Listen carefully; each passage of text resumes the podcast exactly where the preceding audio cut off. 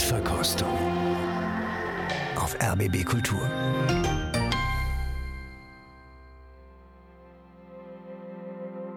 Guten Abend und herzlich willkommen. Ich bin Christian Detig und ich begrüße Sie zu dieser neuen Ausgabe. Neun Rosenkavaliere. Und hier ist gleich der erste.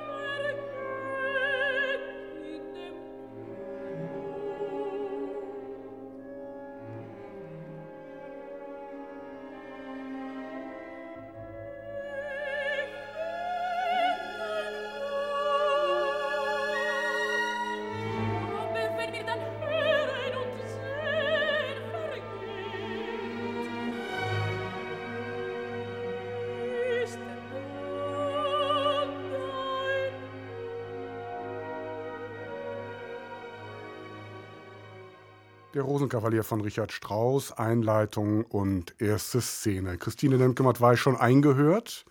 In das Werk als solches? In das Stück, in die Aufnahme? ja, da muss ich mich nicht lange einhören. Ich habe eine lange Geschichte mit diesem Stück und da brauche ich eigentlich nur die ersten Takte und dann bin ich schon äh, ganz drin und könnte im Übrigen fast den ganzen Text hier auswendig auch hersagen, wenn das der da Sache dient. Wir fragen später nach. Ihr kommt drauf zurück, ja. ja, okay, gut. Wie fanden Sie die Aufnahme? Was haben Sie gehört? Ich habe gehört, äh, einen irgendwie sehr großen Orchestergraben oder ein riesiges Studio, denn man hört irgendwie weite Distanzen, was mich äh, anfangs etwas irritiert hat. Man hört ein sehr potentes Blech, man hört einen sehr ausgefeilten Schönklang, der teilweise ja nicht falsch ist und der teilweise, was bei Strauß, glaube ich, wichtig ist, auch so in sein Gegenteil zu kippen droht. Dann wird es interessant. Die Tempi sind mir durchwegs zu langsam. Das Federpfühl, unter dem die Marschallin und Octavian hier zu Beginn des ersten Aktes liegen, scheint doch sehr schwer zu sein. Und das setzt sich dann bei den beiden Sängerinnen auch ein bisschen fort zu meinem Ingrim. Vielen Dank für dieses Entree. Christina Lemke-Matwei, Kritikerin, Autorin, Redakteurin bei der Zeit in Hamburg.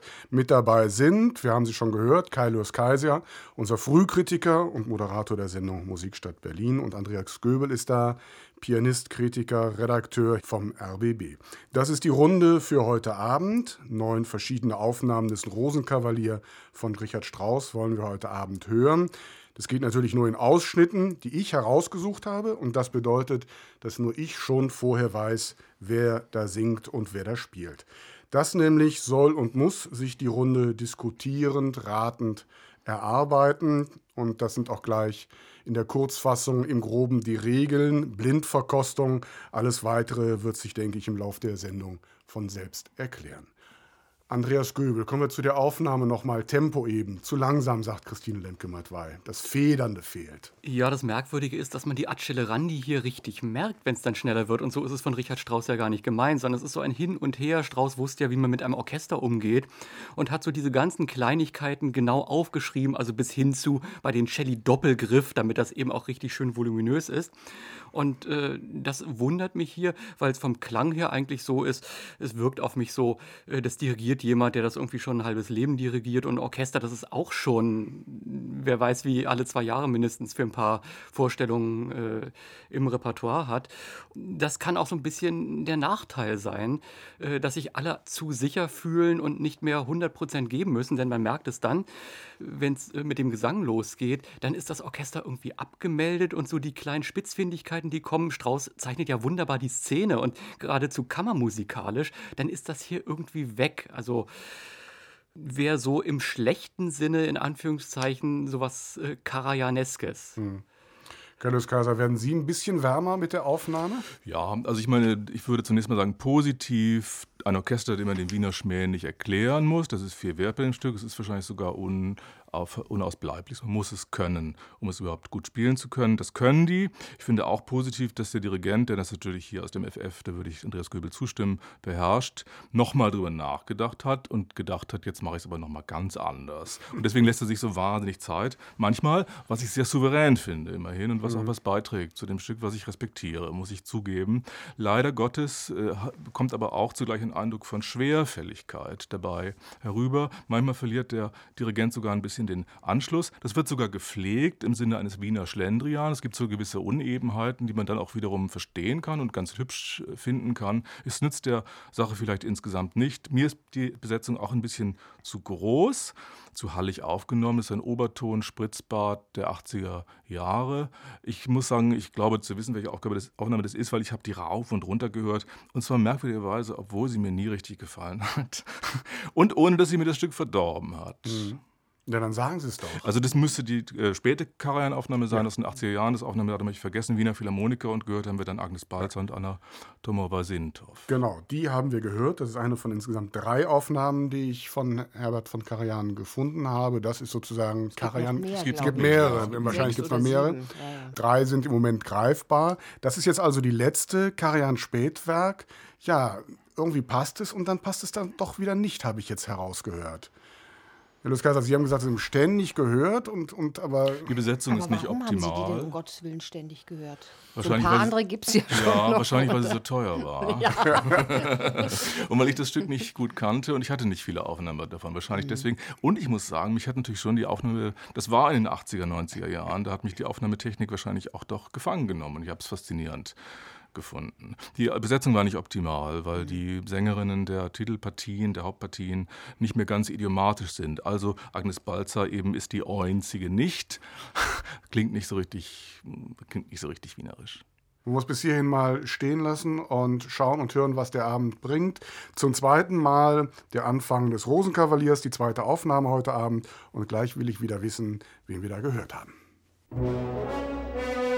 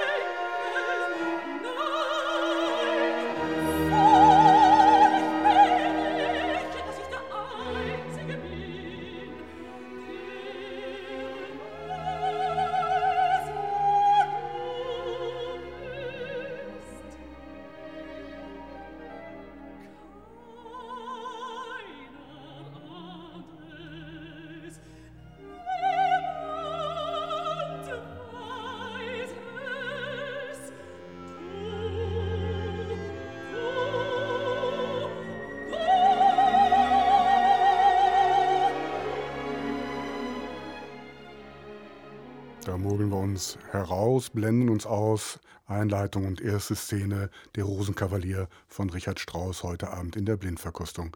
Christine Lemke-Matt weiß, Sie sind und jetzt noch die Geschichte schuldig, die Sie eben angedeutet haben.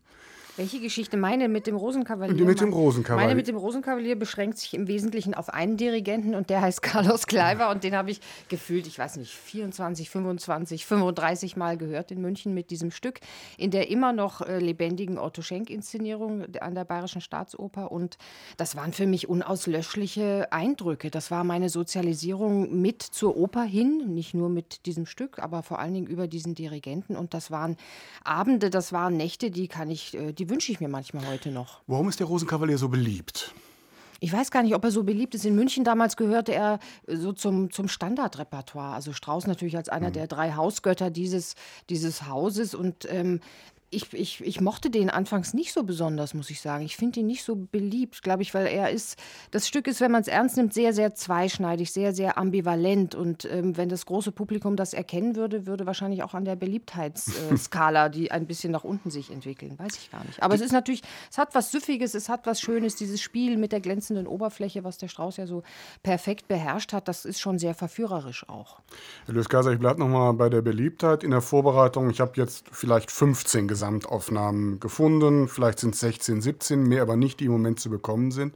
Für so ein Stück ist das ja eigentlich nicht viel. Woran liegt es? Na, weil es so aufwendig zu machen ist. Es gibt natürlich viele Live-Aufnahmen noch, die man dazu zählen könnte. Es ist wahnsinnig aufwendig und es gilt übrigens auch in, in, fürs Theater, für das Orchester, für ein sehr, sehr schweres und heikles Stück und die Musiker zittern in Wirklichkeit davor. Zumindest war es früher so. Ja, mhm. inzwischen hat man sich auch da irgendwie reingefuchst. Ich muss gestehen, ich habe jahrelang mit dem Stück wahnsinnig gefremdelt und habe gedacht, ich werde nie warm mit dem Scheißding.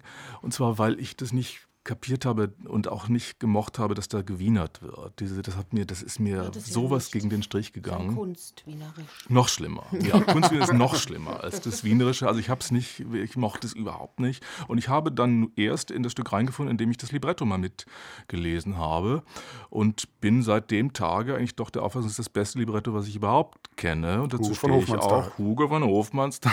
Das beste Libretto, was ich überhaupt kenne, was es wahrscheinlich überhaupt gibt. Fantastisch. Das kann man auch ohne Musik aufführen. Das das hat man ja auch gemacht schon irgendwie mit Qualtinger als Ochs übrigens, nicht übel. Das war für mich der Schlüssel in das Stück. Für beliebt halte ich das Stück auch nicht so wahnsinnig. Es ist zwar sehr selig und beseligend mhm. in der Tonlage, aber ich habe hier in Berlin zum Beispiel schon viele gut besetzte, ganz leere Aufführungen dieses Stücks an der Deutschen Oper zum Beispiel erlebt. Andreas Göbel, wie beliebt ist das Stück bei Ihnen?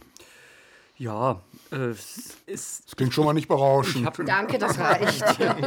Damit können wir die Sendung beenden. Also, ähm, ich habe insgesamt mit Richard Strauss ein bisschen Probleme. Es ist alles wirklich gut gemacht, wohin man schaut, von den frühen Klaviersachen, die irgendwie was hermachen, aber ich möchte sie trotzdem nicht spielen, über die sinfonischen Dichtungen, die Lieder. Äh, die Opern, er konnte ja irgendwie alles komponieren. Und das ist auch sein Problem. Er hatte selber gesagt, ich kann auch eine Maß Bier komponieren, wenn es sein muss. Das hätte mich dann auch noch interessiert. Aber jemand, der eben wirklich morgens an den Schreibtisch ging, da weitergemacht hat, wo er abends aufgehört hat und äh, weiterschreiben konnte, ein unglaublich toller Handwerker, wenn man sich mal die äh, Orchestrierungslehre, die er dann von Berlioz bearbeitet hat, mal anguckt. So viele Dinge, wo fast bis heute sogar die Komponisten noch äh, Honig saugen, weil da einfach die ganzen Tricks drin stehen. Aber Meine Damen und Herren, Andreas Andreas Göbel mogelt sich um den Rosenkavalier herum. genau, spuck's aus.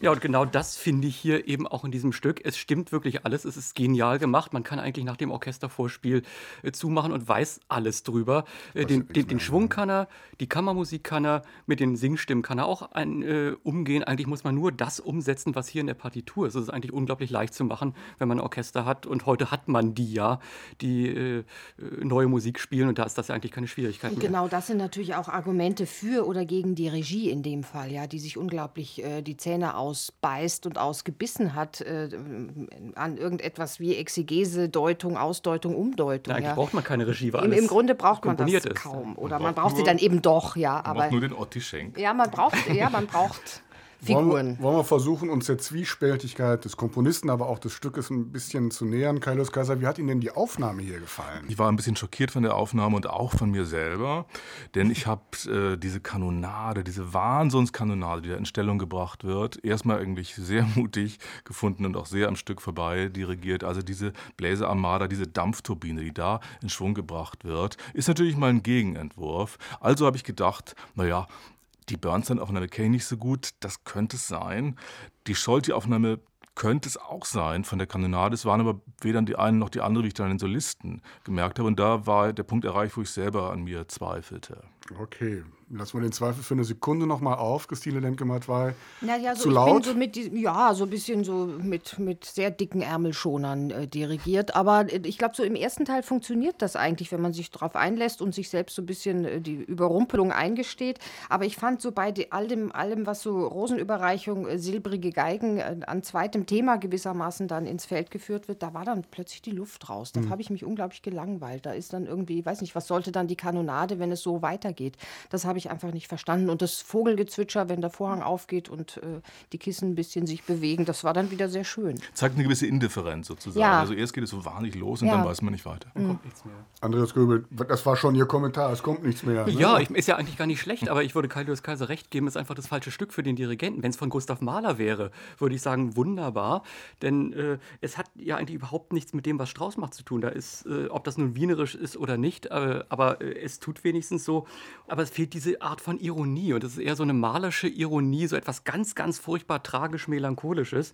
Und äh, der behandelt das Ganze wie ein Orchesterstück. Äh, die Sänger, äh, die müssen sich dann irgendwie einpassen. Da wird noch die Eins dirigiert oder wird aber von der Sängerin erwartet, dass sie die Eins wirklich macht. Also äh, wäre für mich äh, jemand wie Bernhard Haitink, der das. Äh, Ja, klar. Ja. Also ja. kein Opernmensch einfach. Genau. Na, das ist übrigens, Ja. eine, das täuscht übrigens. Also Heiting, finde ich, war ein super oder ist ein super Operndirigent am Covent Garden gewesen. Nämlich, nur weiß man das hier nicht so richtig, weil wir ihn ja hauptsächlich als symphonischen Dirigenten kennengelernt haben. Mhm. Er war eigentlich in der Oper ein Temperamentsbolzen, verglichen an seinen sonstigen Leistungen. Und das hört man hier auch, das Mhm. ist der Witz daran. Habe ich schon gesagt, dass es richtig ist? Ja, Ja. es ist richtig. Es war die Staatskapelle Dresden unter der Leitung von Bernhard Haitink, eine Aufnahme, die 1990 entstanden ist.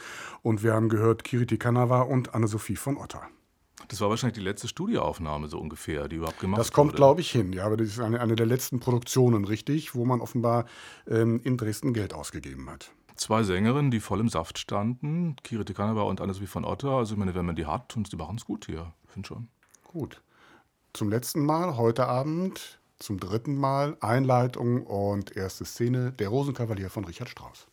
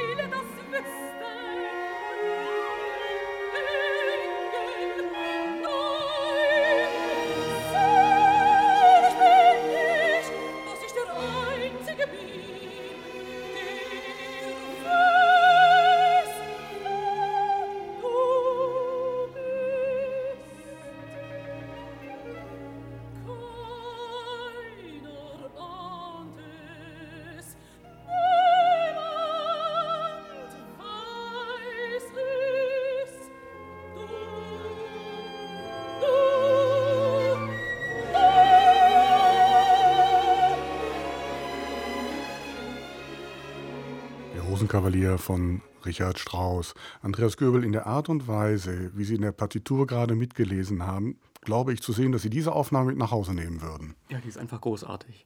Da hat einer das richtig einstudiert und zwar hat das auch richtig verstanden. Es stimmt alles, was äh, in der Partitur steht von Agitato, Accelerando, auch dieses A Tempo ist dann wieder richtig. Es stimmen sogar äh, alle Metronomzahlen und zwar wahrscheinlich nicht, weil der einfach nur die Partitur umsetzen wollte, sondern weil äh, der festgestellt hat, der Richard Strauss wusste schon, warum er das so geschrieben hat. Und dann auch solche Kommentare, die Strauss da reingeschrieben hat, die ganze Steigerung von hier ab durchaus parodistisch. Ist ja natürlich die Frage, was parodiert reagiert Strauss darauf?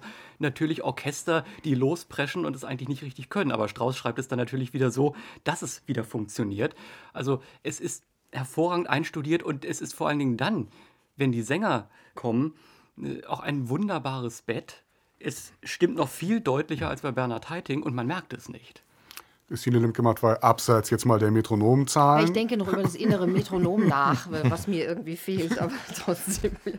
Nein, ich kann dem in großen Zügen zustimmen. Was mir an der Aufnahme so gefällt, ist, dass es anfangs natürlich auch etwas sehr Kakophonisches hat und man so ein bisschen über diese Theaterrumpelei, die einem da entgegenschlägt, gleichfalls ähm, erschrickt. Aber diese, diese Kurzatmigkeit, die hat ein Programm, die hat einen Gedanken und sie ist auf der anderen Seite eben auch irrsinnig unsentimental. Und das ist ganz toll, wenn es dann eben so an hm. dieses Lyrische, an dieses Silbrige, an dieses äh, ja, so ein bisschen kippt all, auch, Schöne, ne? allzu Schöne mhm. eigentlich kommt. Und das ist ganz großartig. Ich finde auch den, wiewohl von der Aufnahmetechnik her die Sängerinnen beide natürlich sehr im Vordergrund sind, trotzdem merkt man, dass die mit dem Orchester was zu tun haben und das Orchester mit ihnen. Und auch das gefällt mir, wenngleich äh, die Sängerin des Octavian mir so ein bisschen zu sehr buchstabiert. Also es ist ja schön, wenn man Text versteht, aber so. Sie kennen ihn ja. Ne? Eben, genau. Casa Gegenrede. Also ich habe mich wieder gewundert, auch bei dieser Aufnahme, weil ich wieder, also mir so Stimmfetischist, der ich bin, eigentlich erst an den Sängern erkannt habe, um welche Aufnahme es sich wohl handeln müsste. Und damit wäre es die klassische Aufnahme schlechthin. Und ich bin erstaunt darüber, weil mir das wahnsinnig widerborstig am Anfang vorkam, auch unorganisch, auch übers Knie gebrochen sogar. Scheußlich aufgenommen, bitteschön, diese Aufnahme. Mhm. Grauenerregend klingt dieses super Orchester für den Zustand, in dem es gewesen sein muss.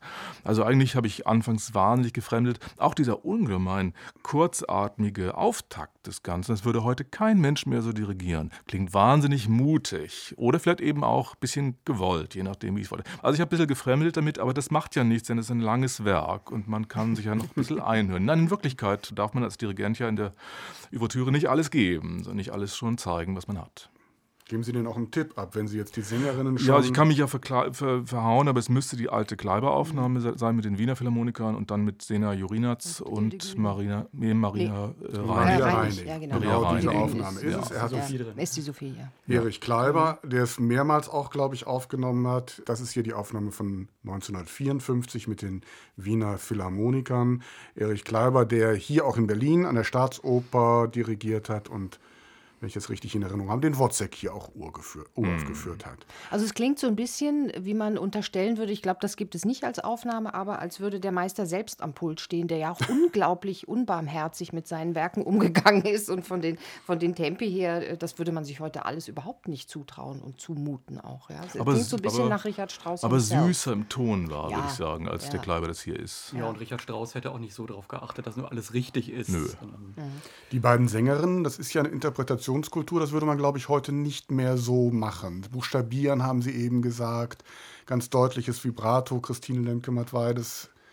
Naja, man hört schon, dass es Sängerinnen ihrer Zeit äh, waren äh, und, und sind, aber das muss ja nicht negativ sein. Also die Jurinats, ich weiß nicht, das ist natürlich, was, was ist das für eine Rolle? Vielleicht kommen wir da später auch noch drauf zu sprechen, aber eine, eine Hosenrolle, äh, die dann später zurückschlüpft in Nicht-Hosenrolle und sich dann wieder dekoriert als, also da stimmt ja überhaupt nichts an der Geschlechterkonstruktion dieser Figur. Und das rüberzubringen in seiner Künstlichkeit, in seiner Artificialität, das ist, glaube ich, nicht das äh, Ding von Frau Jurinatz gewesen. Die wirken, die singen immer, aber das ist so ein bisschen auch 50er Jahre, äh, 60er Jahre Stilistik und Style, die wirken halt immer so wie sehr gesetzte Damen, die mhm. irgendwie diese Rollen singen. Und das tut der Sache schon ein bisschen Abbruch in unseren heutigen Ohren. Es klingt nicht androgyn. Nein, es klingt sagen. überhaupt nicht androgyn. Ja. Und die Marschallin klingt ein bisschen ältlich, könnte ja, man sagen. Ja, so fräuleinhaft, ja. Ältliches Fräulein, mhm. ja. Verfolgen wir das Androgyne jetzt auch gleich weiter in der zweiten Runde, denn da wollen wir die Überreichung der silbernen Rose hören. Eine weitere Regel unserer Sendung will, dass Sie drei sich jetzt bitte entscheiden, welche der Aufnahmen wir mit in diese zweite Runde nehmen. Karajan, Heiting oder jetzt hier zum Schluss Erich Kleiber. Ja. Wenn, Kann wir den, wenn, wir den jungen, wenn wir den jungen Kleiber nicht kriegen können, nehmen wir einen Ja, alten. nehmen wir, nehmen wir erstmal den alten. Wir genau. nehmen erstmal den alten und schauen, was passiert. Okay, allfälliges Nicken. Die älteste übrigens heute Abend von Erich Kleiber mit und hören mal, was passiert. Jetzt also die zweite Runde, die Überreichung der silbernen Rose. Mir ist die Ehre widerfahren.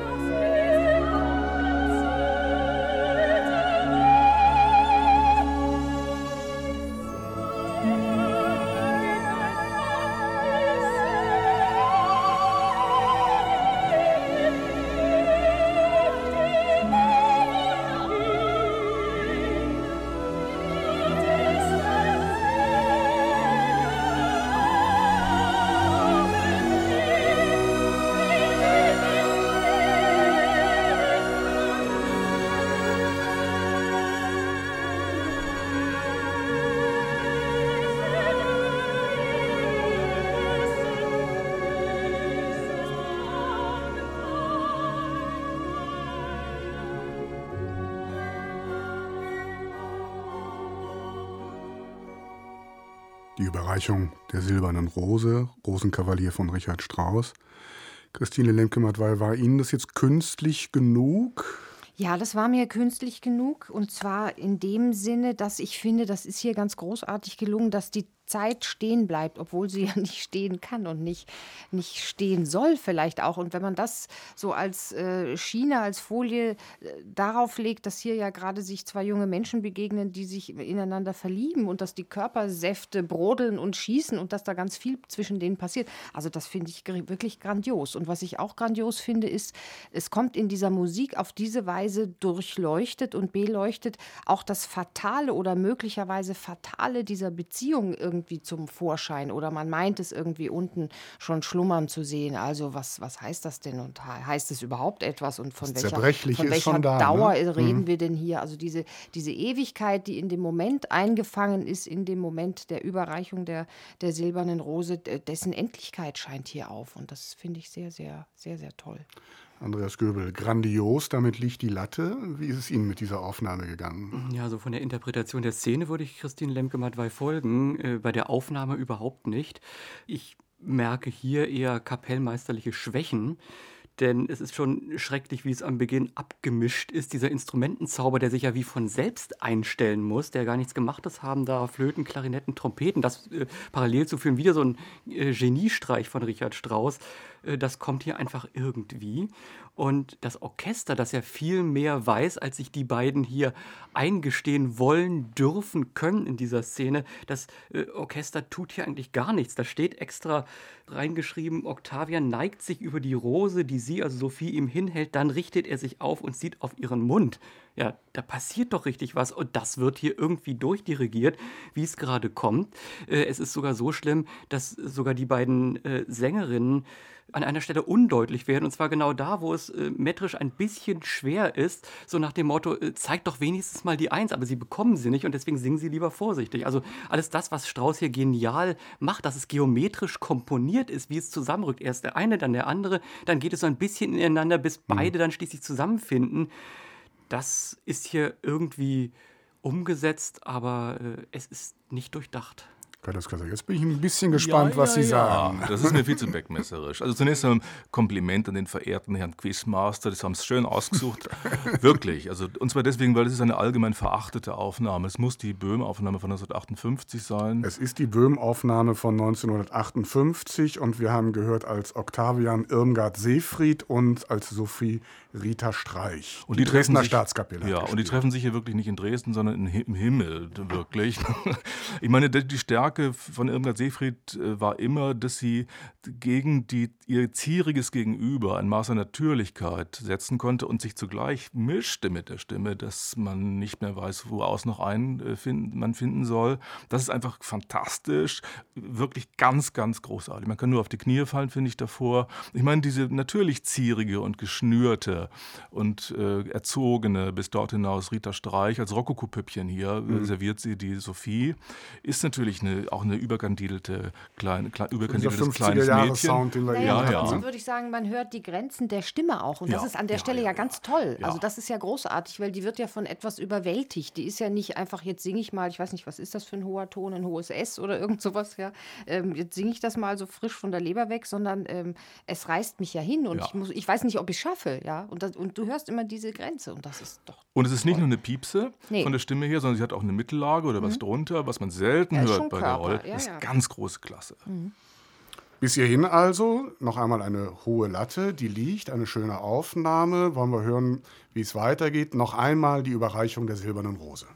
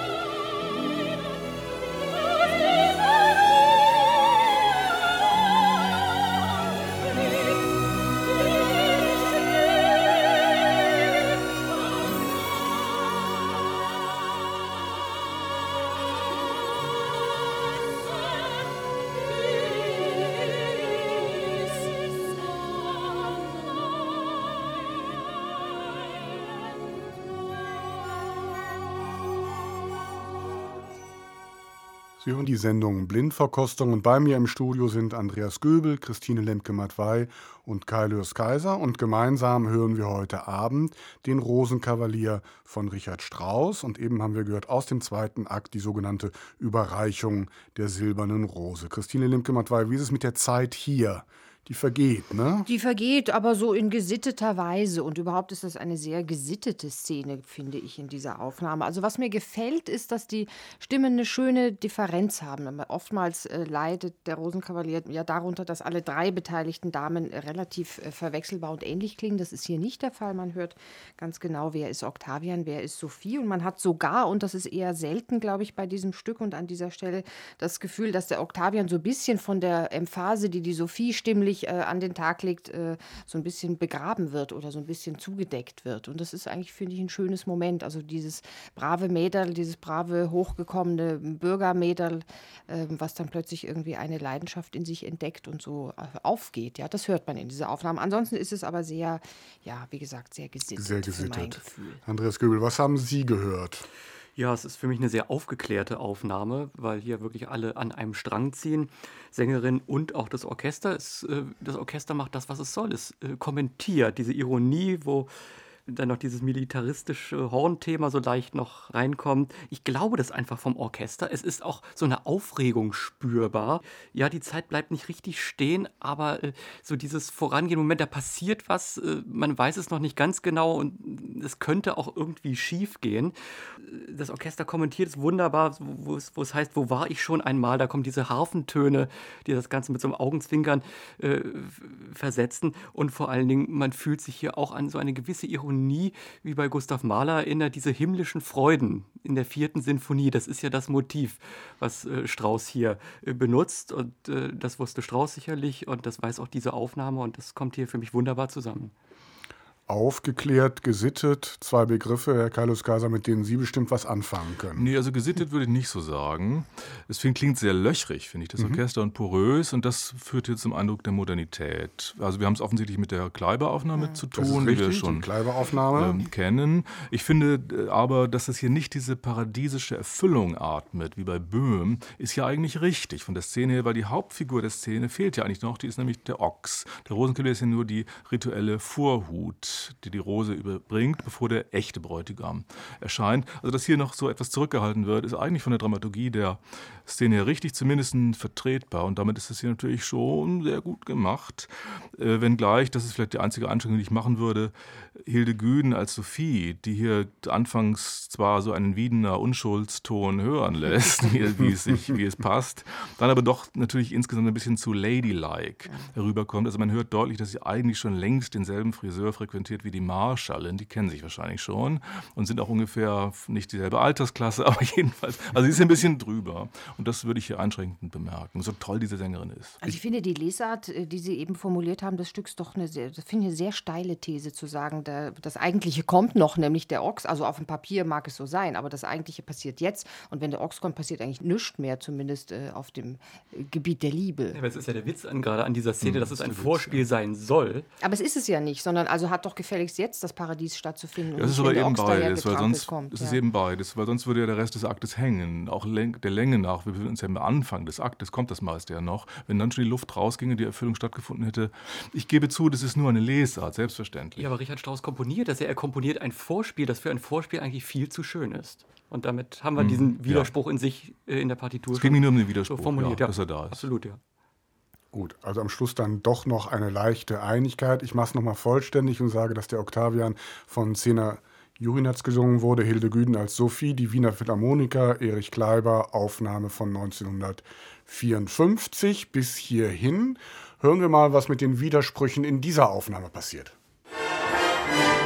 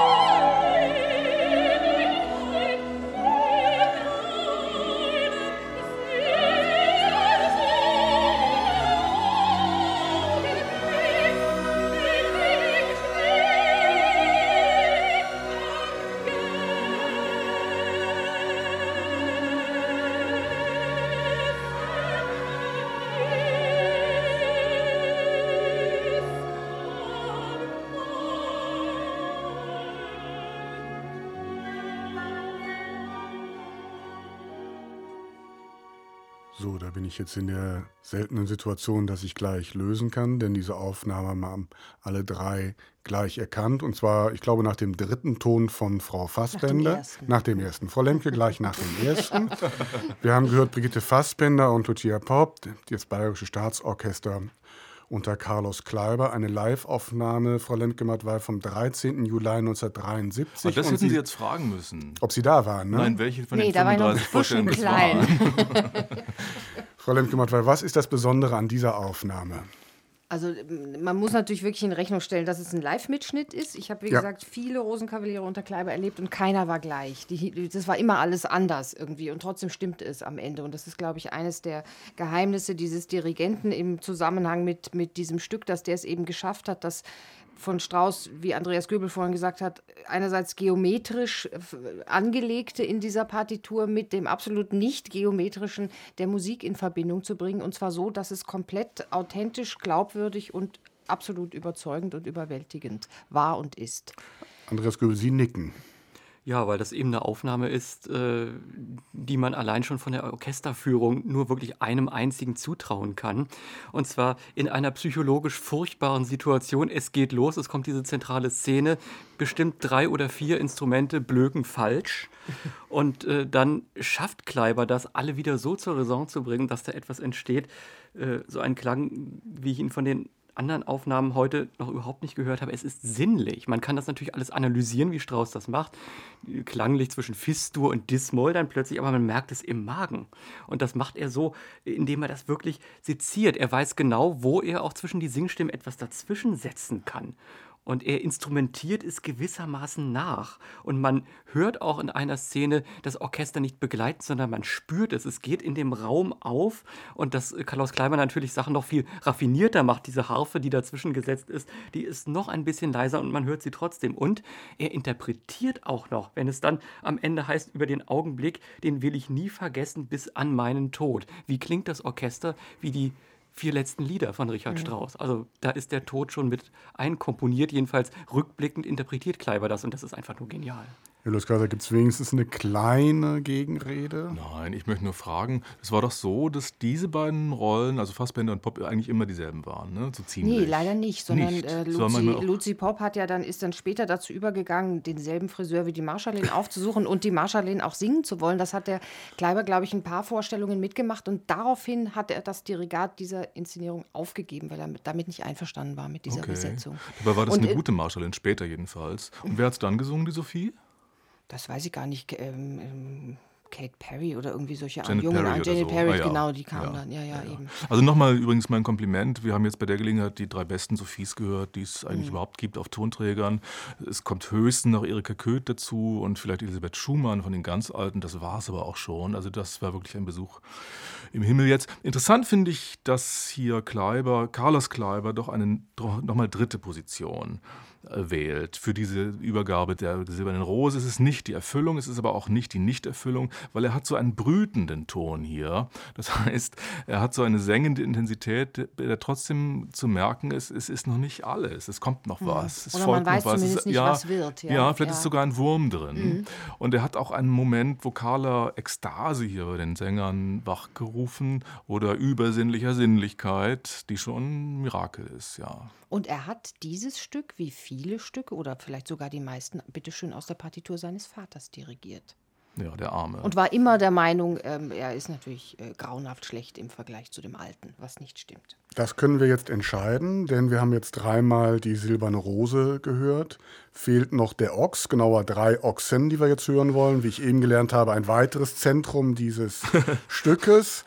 Ich habe herausgesucht den Schluss des zweiten Aktes, wo er nach dieser Prügelei da verletzt und beleidigt am Boden liegt. Und Schwerst ich, verletzt. Schwerst verletzt natürlich. Und ich rede auch nur so lange, um Ihnen die Entscheidung ein bisschen leichter zu machen, dass Sie noch ein bisschen nachdenken können, was wir jetzt mitnehmen. Wir haben Erich Kleiber gehört. Mit Ja. Ludwig Weber würde das bedeuten. Ich bin mir nicht ganz sicher, ob das jetzt gilt, nach den Ochsen zu schauen, wen wir da mitnehmen. Doch, weil wir doch, bei Carlos Ah. Kleiber mit Man Manfred Jung wird, glaube ich, vor Nee, mit Ritterbusch fürchte ich, oder? Ach so, ja. Manfred. Das ist die Frage. Weil diese Aufnahme gibt es ja eigentlich gar nicht, die Sie hier vorgespielt haben. Wir, wir, wir gucken jetzt noch mal. Also, Erich Kleiber. Ja, dann aus, der, aus derselben Partitur gespielt, wie ich jetzt selber eben gelernt habe. Carlos Kleiber mit der Münchner Aufnahme. Und eben Karl-Heinz Böhm. Das war eine ja. Aufnahme, wo wir eben Karl gesagt Böhm. haben, gra grandios. Entschuldigung. Ich glaube, das habe ich letztes Mal auch schon verwechselt. Ne? Und das ist Kurt Böhme. Ja, ich muss ehrlich sagen, mir ist es egal, wer jetzt hier gleich den, den Ochs singt. ich möchte eigentlich nur Carlos Kleiber weiterhören, mir ist der Ochs wurscht. Danke, ja. Ja, und was noch mit der Böhm-Aufnahme? Dann bin ich überstimmt, weil ich bin für, würde für Erich Kleiber sein. Okay, also Carlos Kleiber ist die Aufnahme, die weitergereicht wird. Und wir hören jetzt den ersten Ochs heute Abend.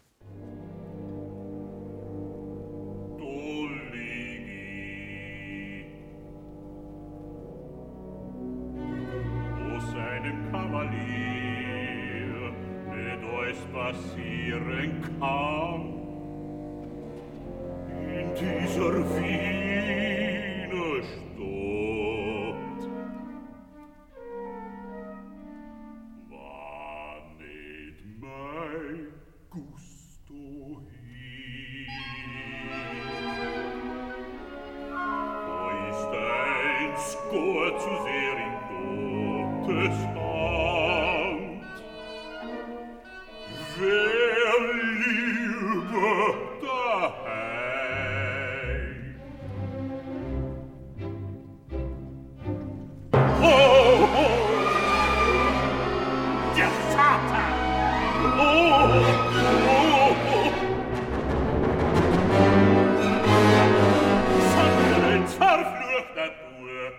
ne drucken hinterm Ohr und fuchtelt mit dem Spat.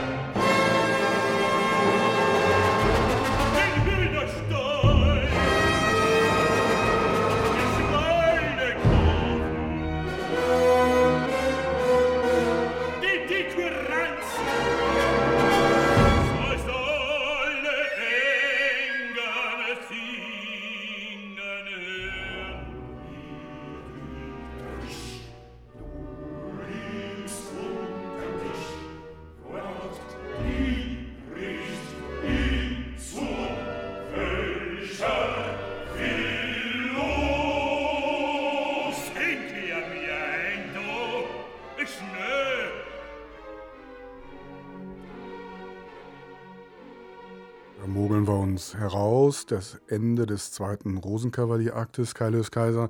Haben Sie schon eine Idee? Ah, jetzt werde ich gefragt, wo ich ausgerechnet keine Idee habe. Das ist kein Sänger, den ich nicht kenne. Also Ritterbusch ist es nicht gewesen, es könnte Manfred Jungwirth gewesen sein und dann würde es bedeuten, dass es vielleicht die Scholti-Aufnahme wäre. Jedenfalls würde das steckbrieflich zu Scholti passen, was wir da hören, weil Scholti hat eine Möglichkeit gefunden, indem er das sehr auf Drive setzte, sehr vom, äh, vom Rhythmus her gedacht hat. Eigentlich eine neue und zumindest eine eigene Lesart dieses Stückes zu finden, die völlig unsüßlich war, sehr aerodynamisch und sehr unsentimental und auf diese Weise jedenfalls was für sich hat. Andreas Göbel, können Sie sich dem anschließen?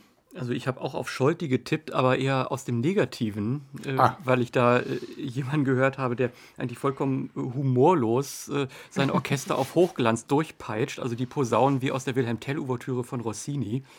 Ja, das kann man so machen, aber es ist mir einfach viel zu wenig von dem, was da noch so mitschwingt. Diese ganzen Anspielungen, Zitate, auch die Grobheiten, die will äh, Scholti da ja eigentlich überhaupt nicht sehen, sondern es ist so furchtbar hermetisch aus der Partitur raus. Das Orchester scheint mir mit dem Sänger auch überhaupt nichts zu tun zu haben. Der muss da irgendwie durch. Und ja, interessant, ja, aber gefallen. Gerade in der Szene hat es mir eigentlich überhaupt nicht. Frau Lendgematt war Ihnen auch nicht, Nee, ne? nichts interessant. Ich finde also ich habe mich äh, gelangweilt und ich, warum habe ich mich gelangweilt? Weil ich finde, dass dieser äh, Dirigent, wenn es denn Scholti ist, was, er, was ja wahrscheinlich stimmt, er hat überhaupt kein Erbarmen mit dieser Figur, weil wer ist denn dieser Ochs? Also äh, dem wird ja übelst mitgespielt in diesem Stück, ja. Und diese, diese Tragik oder diese kleine Tragik, äh, die, die muss ich doch irgendwie hören. Insofern wäre ich da ganz bei Andreas Göbel äh, zu sagen, da, ich höre nicht, was dazwischen passiert. Ich höre auch irgendwie nicht, was da jetzt noch kommt, ja, am, im, im, im dritten Akt. Und was der, der kann sich ja in Wien nicht mehr blicken lassen. Der ist ja gestorben für diese Gesellschaft, in die er so gerne hinein möchte. Also sind ja riesige Sozialdramen, die sich da im, im, in den Köpfen der Zuschauer zumindest abspielen. Und das höre ich hier alles überhaupt nicht. Ich höre ein Maß an Grimmigkeit, würde ich mal sagen. Humorlosigkeit finde ich ein bisschen zu viel gesagt. Ich finde es auch ein Vorzug, mal eine Aufnahme zu haben, die nicht ständig mit den Augen zwinkert. Das finde ich einen Vorzug eigentlich. Ich würde aber auch natürlich zu bedenken geben, der Ochs ist immer ein Problem in der Darstellung, weil er meistens zu krachledern und derb ist. Das ist ja eigentlich kein alter Mann, das ist kein Gastwirtstyp mit Wampe, als der er fast grundsätzlich Das ist ein gesungen wird. Landadeliger. Ja, ist ein Landadeliger. Ja. Und zwar kein alter Mann, sondern ein junger Mann eigentlich. Nur eben ein bisschen von der derberen Natur. Das muss man treffen, das ist hier nicht gelungen.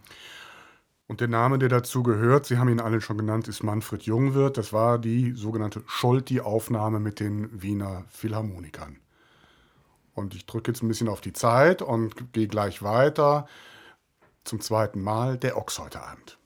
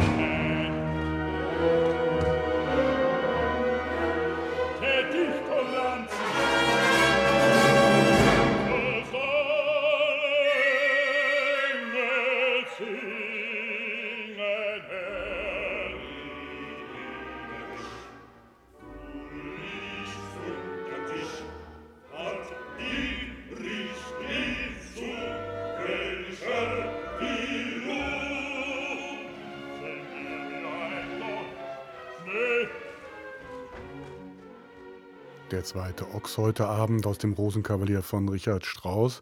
Erste Frage an die Partiturkontrolle, Herr Göbel. War alles da? Ein bisschen hat was gefehlt, oder? Es hat nicht wirklich was gefehlt. Also, dass immer mal irgendwas schief geht, und äh, ich denke, dann ist wieder die Live-Aufnahme von unter äh, Carlos Kleiber. Äh, das passiert hier, aber äh, mir hat hier eigentlich überhaupt nichts gefehlt, weil es ein, sehr viel leiser angelegt war. Ich habe auch überhaupt kein Augenzwinkern gespürt, sondern das war wirklich ein Psychogramm. Die, äh, das Orchester ist immer hinter dem Ochs geblieben, hat also immer das illustriert, was da innerlich in ihm möglicherweise vorgeht und hat so eine Bedrohlichkeit, so eine Unterschwelligkeit, auch äh, bis ins Kleinste, wenn der Lerchenhaus Diener ihre vier Takte haben. Das hatte eine Dämonie, wie wenn es äh, im Freischütz zweiter Akt gewesen wäre. Und äh, das ist hier sehr geschickt gemacht. Das weiß, äh, wir haben noch einen ganzen Akt vor uns und da müssen wir uns auch noch was aufsparen. Und äh, äh es, es piekt hier sehr äh, geschickt. Also es ist eigentlich überhaupt keine komische Szene und das finde ich sehr interessant.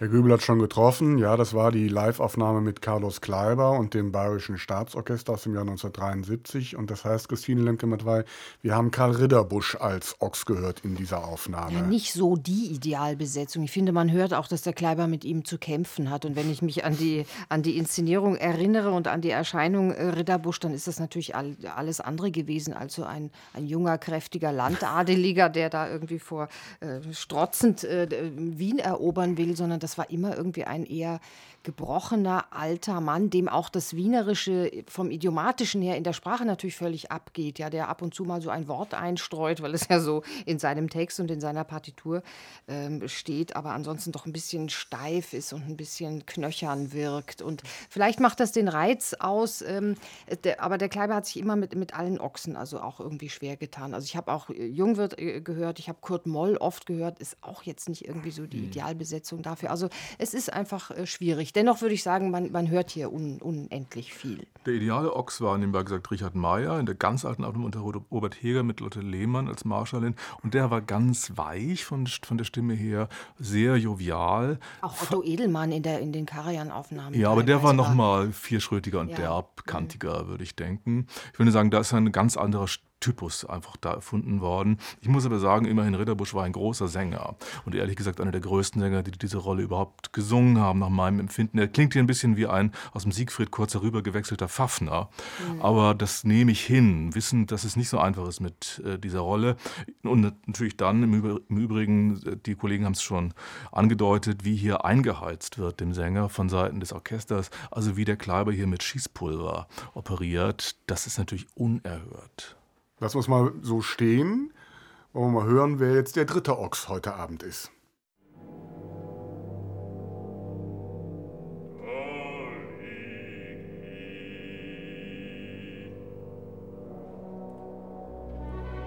Was einem Kavalier niemals passieren kann. In dieser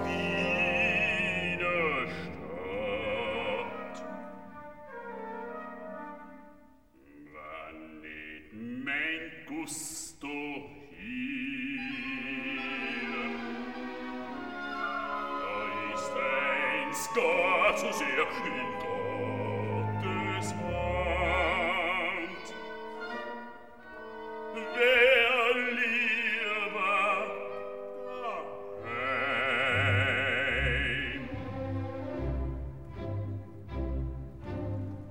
Oh! Der Satan!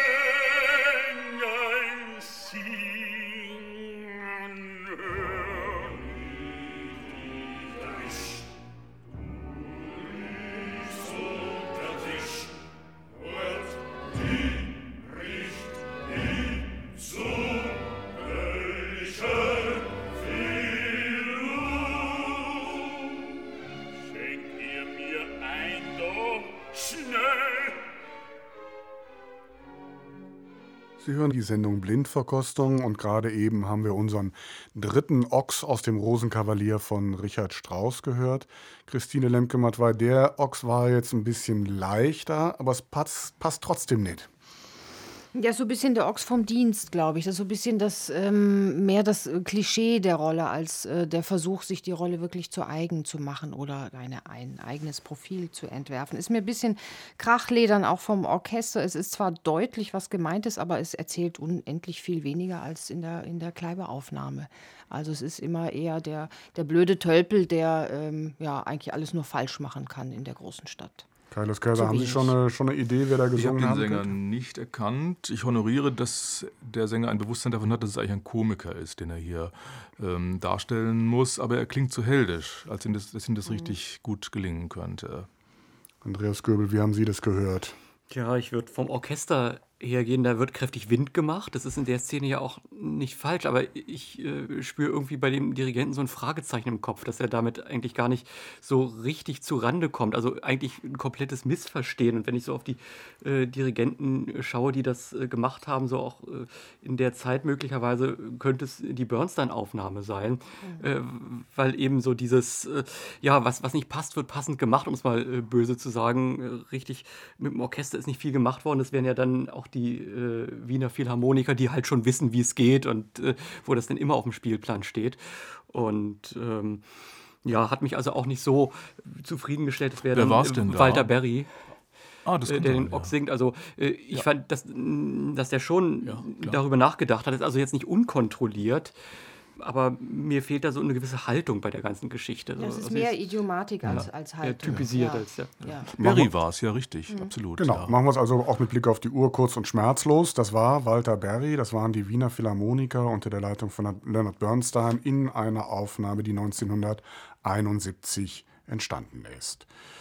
Das waren jetzt dreimal der Ochs und wir kommen in die letzte Runde, in der wir jetzt gleich das Schlussterzett hören wollen. Ein Höhepunkt in der Oper, alle stehen beieinander und dann doch irgendwie wieder nicht. Welche Aufnahme wollen wir denn jetzt mit in die nächste Runde nehmen? Carlos Kleiber haben wir gehört, Leonard Bernstein und die Scholti-Aufnahme stehen im Angebot. Also selbst wenn in dieser Kleiber-Aufnahme Claire Watson die Marschallin singt, ausnahmsweise, meistens hat es nämlich Gwyneth Jones getan und die hat sich ganz besonders gut mit den anderen beiden vertragen und verstanden. Selbst dann wäre ich erneut für die Carlos Kleiber-Aufnahme. Intime Kenntnisse aus der Aufführungsgeschichte von Carlos Kleiber. Bei, diesen, bei dieser Aussage bin selbst ich für Carlos Kleiber. Ja, Scholti Bernstein geht gar nicht. Also, einstimmig, die Carlos Kleiber-Aufnahme kommt in die letzte Runde, das Schlussterzett.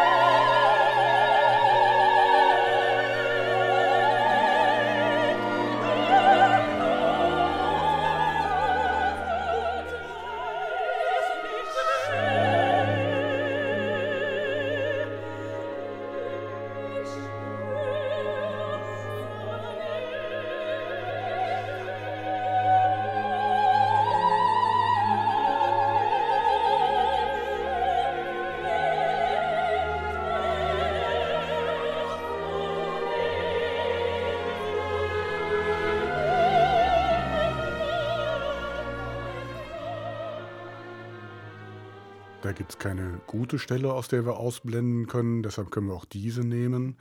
Das Schlussterzett aus dem Rosenkavalier von Richard Strauss. Andreas Göbel, wie haben Sie das gehört?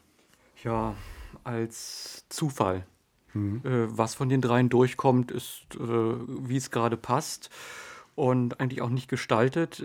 Ich habe auch das Gefühl, der Dirigent, der ähm, hört irgendwie drüber hinweg, der hat äh, sein Orchester, es schleppt auch, ohne dass es diesen Zauber hat. Das ist ja ganz schwer, das auch zu begleiten, äh, weil es wieder so differenziert äh, gemacht ist, was durchkommt. Das müsste man nochmal komplett neu erarbeiten, auch mit den Sängern, weil das Orchester hier auch wieder diese Atmosphäre schafft. Aber das Orchester kann hier keine Atmosphäre schaffen, weil die Sänger viel zu laut sind. Und ich habe so das Gefühl, der Dirigent hat hier aufgegeben. Nicht gearbeitet ist ja, klingt ja gleich wie ein Todesurteil, Christine Lemke-Matt, weil Sie haben schon eine Idee, was es gewesen ist. Naja, es ist so, es ist schon sehr zelebriert und es ist, glaube ich, der Versuch, genau diesen Zauber herzustellen. Warum er sich dann nicht ereignet. Andreas Göbel hat schon ein paar ähm, Argumente dafür angeführt. Vielleicht ist es auch die Tatsache, dass man es hier, wenn ich richtig liege, mit einem Orchester zu tun hat, was kein Opernorchester ist.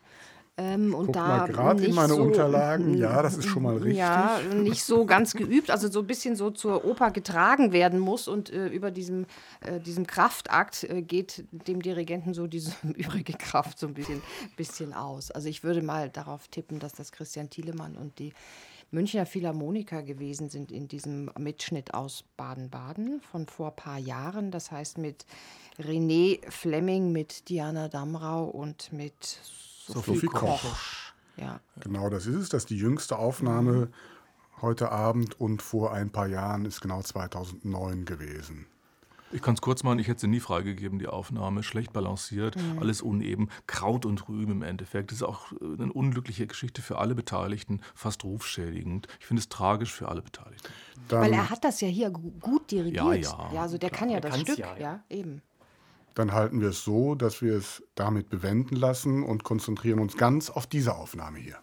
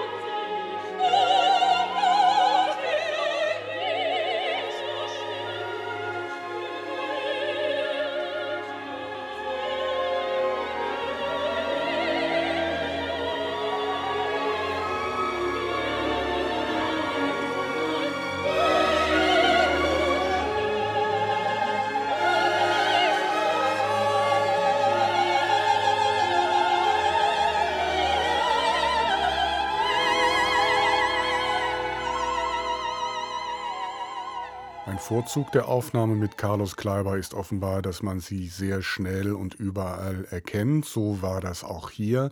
Wir haben Claire Watson als Marschallin gehört, Brigitte Fassbinder als Octavian und Lucia Popp als Sophie. Christine Lemke-Matwei, Ihre Bedenken wegen Claire Watson haben sich offenbar bestätigt.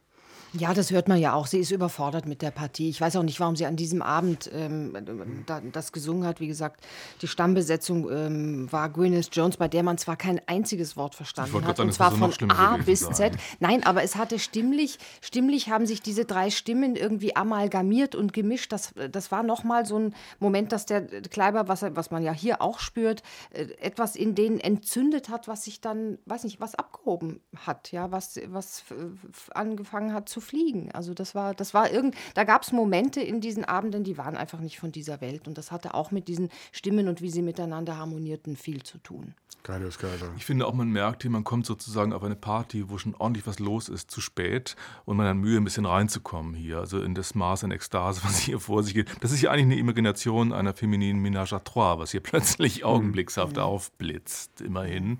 Aber das ist schon erstaunlich. Aber ja, natürlich auch hier Unebenheiten. Aber das ist halt eben ein historisches Dokument, da würde man andere Maßstäbe anlegen. Unebenheiten, Andreas Göbel.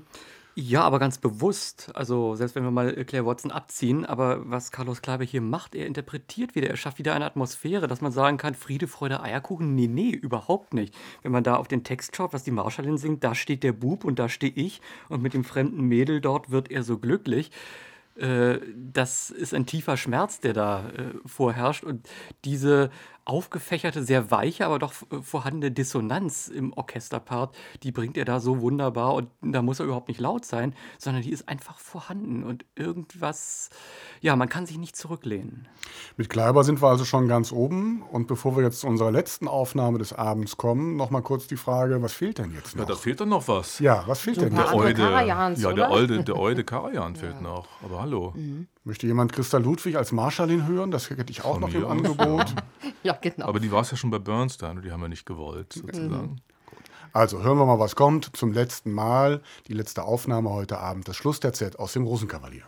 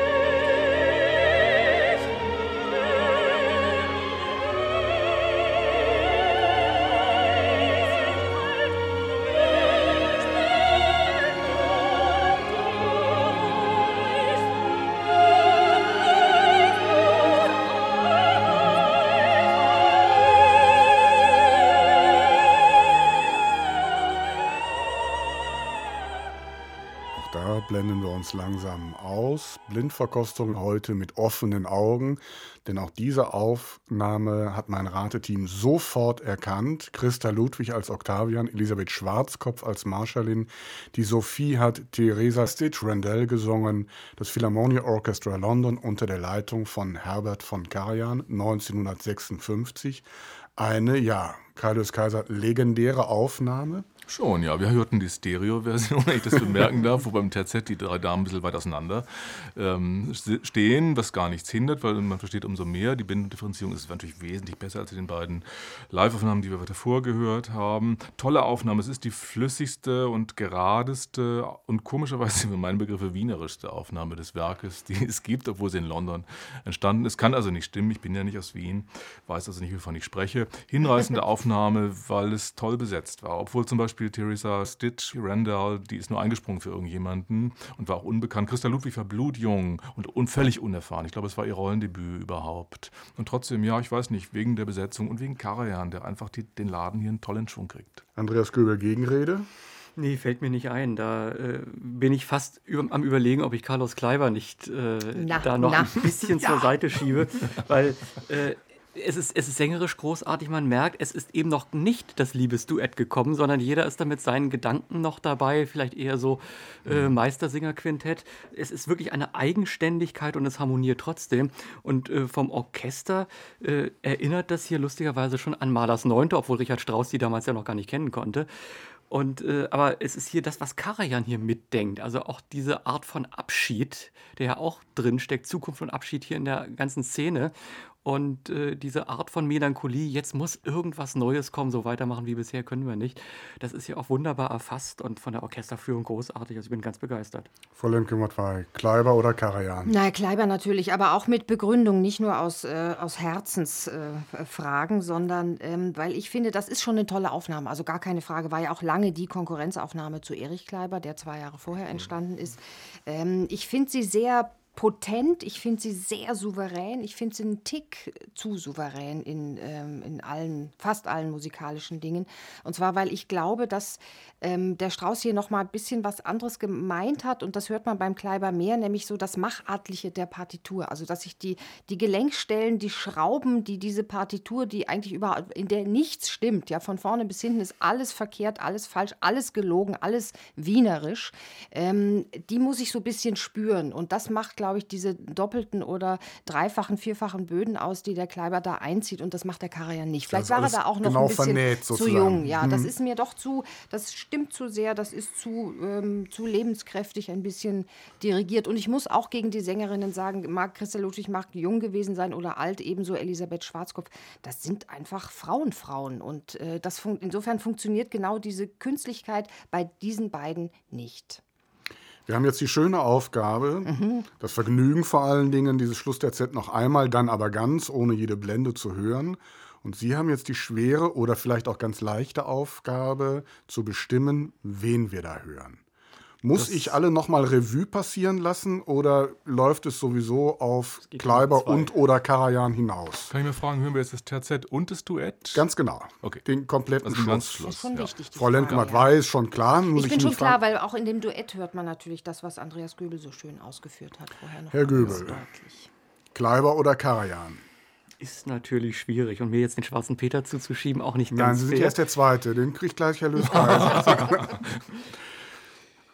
dann bleibe ich trotzdem dabei, äh, vielleicht auch, weil wir so viel Carlos Kleiber gehört haben und würde jetzt gern diese Karajan-Aufnahme zu Ende hören. Herr Louis Kaiser. Oh, das ist ja wirklich tricky jetzt. Also ich muss mal sagen, dass hier bei Carlos Kleiber wir die, ja, die, die beste Aufnahme überhaupt vor uns haben, das kann nicht sein, weil dazu ist sie zu sehr gerumpelt von der, von, durch die Live-Bedingungen. Das muss man schon, glaube ich, einräumen. Auch Claire Watson ist nicht optimal, aber das, das Schlussduett mit der Fassbänder und der Luzi, das würde ich mir schon wünschen. Also von daher wäre ich in diesem Fall auch tatsächlich für Carlos Kleiber. Und ich wische mir den Schweiß von der Stirn. das war knapp. Frau Lendgren. Glück gehabt. Noch einmal also das Schlussterzett mit Carlos Kleiber.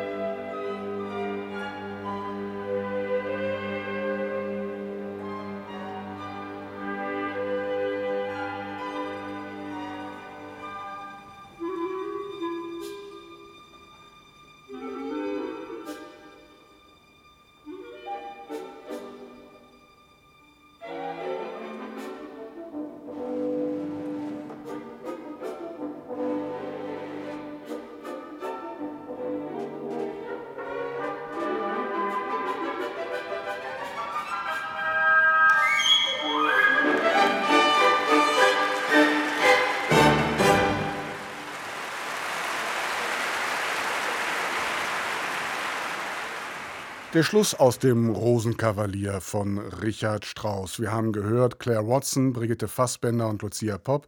Gespielt hat das Bayerische Staatsorchester in einer Live-Aufnahme aus dem Jahre 1973 unter der Leitung von Carlos Kleiber. Und das war die Aufnahme, die Christine Lemke-Matwei, Andreas Göbel und Kai Lürs Kaiser für heute Abend als die beste herausgesucht haben. Vielen Dank an die drei. Ich bin Christian Detig und verabschiede mich bis dahin und wünsche Ihnen einen schönen Abend.